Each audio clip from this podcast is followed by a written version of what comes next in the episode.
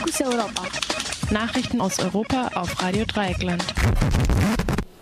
Neunte Sitzung des EU-Türkei-Bürgerausschusses in Brüssel. Im Europaparlament soll am morgigen Mittwoch, den 5. Dezember sowie am Tag darauf eine drängende Frage diskutiert werden, zu der auch bereits Papiere vorliegen. Kurdinnen und Kurden in der Türkei. Zeit, den Dialog wieder aufzunehmen. Das meldet das Nachrichtenportal fratnews.com.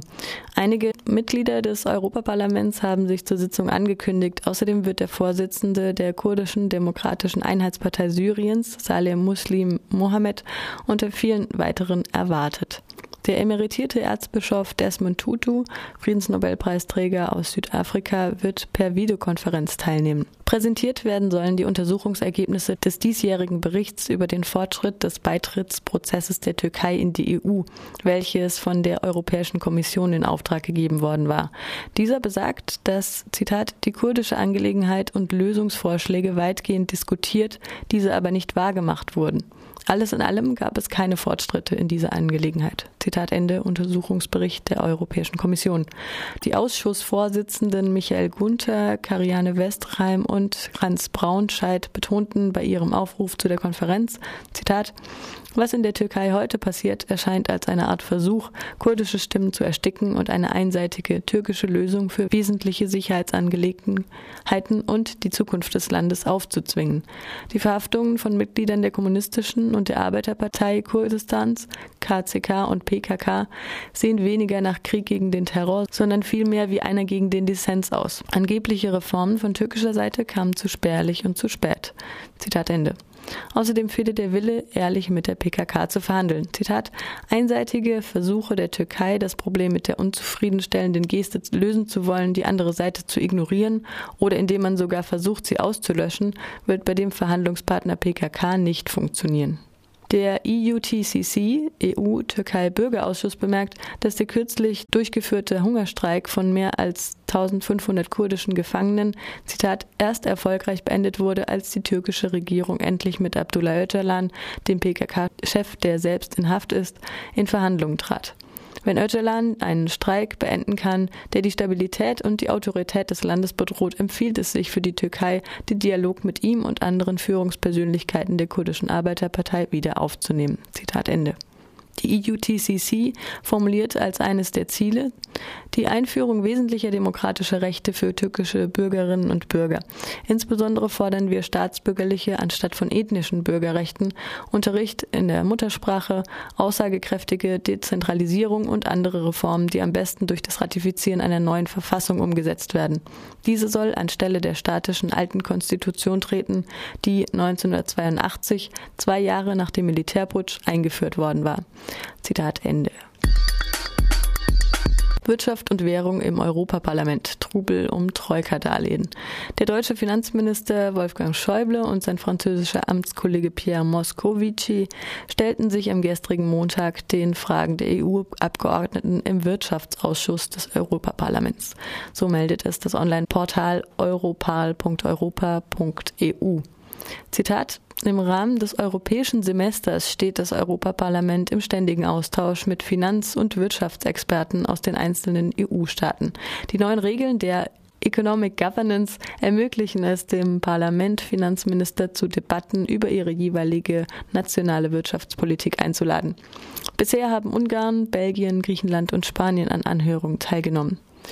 Dieses Semester diene dazu, Zitat, Haushaltspläne zu prüfen und aufeinander abzustimmen, bevor diese von den nationalen Parlamenten verabschiedet werden. Zitat Ende.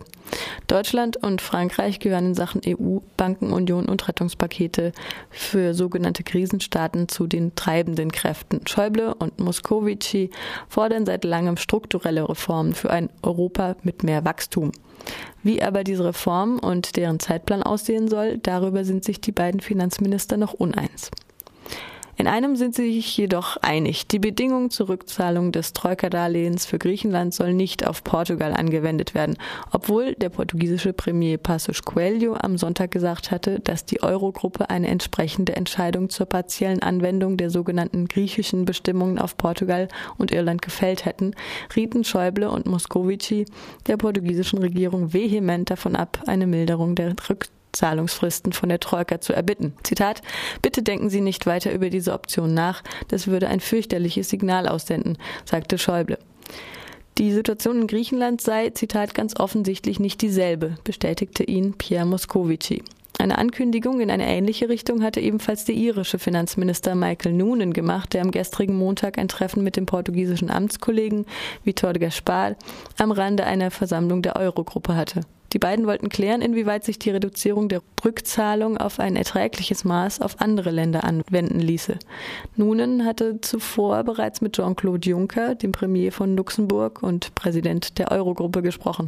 Es hatte sich aber bei Junckers Ankündigung von letzter Woche zur Lockerung der Fristen um ein Missverständnis gehandelt. Das war wohl ein gewaltiges Missverständnis. In einer Leserinnenbefragung, die die Tageszeitung Publico auf ihre Webseite einrichtete, sprachen sich 100 Prozent der Befragten dafür aus, dass die Zugeständnisse, die Griechenland zu den Rückzahlungsfristen der Troika-Darlehen gemacht wurden, auch auf Portugal ausgedehnt werden sollten. Seit dem in Erscheinung treten des HI-Virus haben sich fast 60 Millionen Menschen weltweit infiziert. Am Welt-Aids-Tag, dem vergangenen Samstag, den 1. Dezember, verkündete das Europäische Parlament, etwa 50.000 Menschen in der EU und ihren Nachbarländern stecken sich pro Jahr mit HIV an. Weltweit sind 25 Millionen Menschen bereits an AIDS oder seinen Folgen gestorben.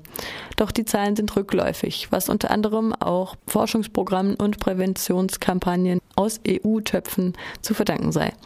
Man wolle Betroffenen helfen und Neuerkrankungen verhindern. Das erstmalige Auftreten der Epidemie in den 80er Jahren ließ zunächst homophobe und rassistische Diskriminierung erstarken. In einzelnen europäischen Ländern wurden sogar HIV-infizierte Menschen systematisch in abgeschiedenen, isolierten Einrichtungen interniert, bevor die Erkenntnis sich durchsetzte, dass Prävention und Aufklärung eher Erfolg versprachen.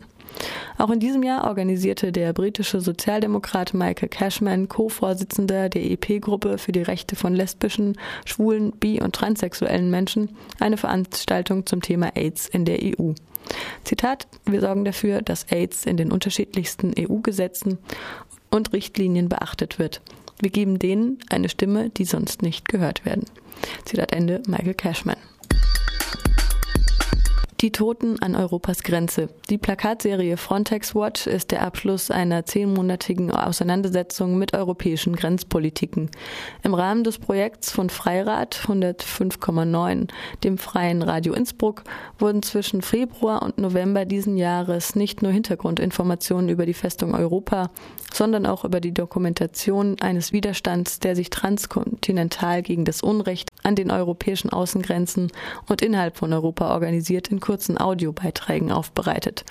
Ein regelmäßiger Bestandteil der Sendung war die Veröffentlichung von Todesmeldungen, die seit 1993 von der niederländischen NGO United Against Racism aus zahlreichen Quellen zusammengetragen wurde. In diesen knapp 20 Jahren wurden 16.264 Tote gezählt. Ungewiss bleibt, wie viele Menschen tatsächlich durch die europäischen Migrations- und Grenzpolitik gestorben sind. Die Plakatserie Frontex Watch reiht Todesmeldungen aneinander und orientiert sich dabei an der Form von vermissten Listen der Weltkriege. Es wird lediglich über den Zeitpunkt des Verschwindens bzw. des Auffindens der Leichname, den Ort und die Art des Todes sowie das Herkunftsland Auskunft gegeben. Im Unterschied zu den Listen von vermissten Soldaten enthalten die Todesmeldungen von den Grenzen Europas nur selten Namen. Freirat dazu, Zitat, diese Totenlisten zeigen nicht nur das unermessliche Leid an den europäischen Grenzen, die nicht nur außen, sondern auch innen in Flüchtlingsheimen, Abschiebezentren und Gefängniszellen verlaufen. Anhand der Todesmeldungen lassen sich Fluchtrouten, konzentrierte Grenzeinsätze oder mediale Aufmerksamkeiten in ausgewählten Grenzregionen verfolgen. Zitat Ende. Weiter heißt es, Zitat, die Todesmeldungen wurden mit zwei Sätzen überschrieben. Seit 1993 sind tausende Menschen infolge der europäischen Grenzpolitiken gestorben. Wir trauern um sie. Dies ist unser Kommentar zum Geschehen an den europäischen Grenzen. Wir benennen, dass es Verantwortliche für die unzähligen Toten gibt. Es liegt nicht in der Verantwortung der Toten, dass sie gestorben sind, sondern ihr Sterben wurde durch ein kompliziertes Ineinanderwirkungen unterschiedlicher Machtinteressen und Systeme, der militärischen Überwachung der Außengrenzen, einer Verlagerung der europäischen Grenzen in den Süden und Osten und einem bürokratischen Verwaltungsapparat zur Verwaltung von Flüchtlingen und Migrantinnen im Innern Europas herbeigeführt.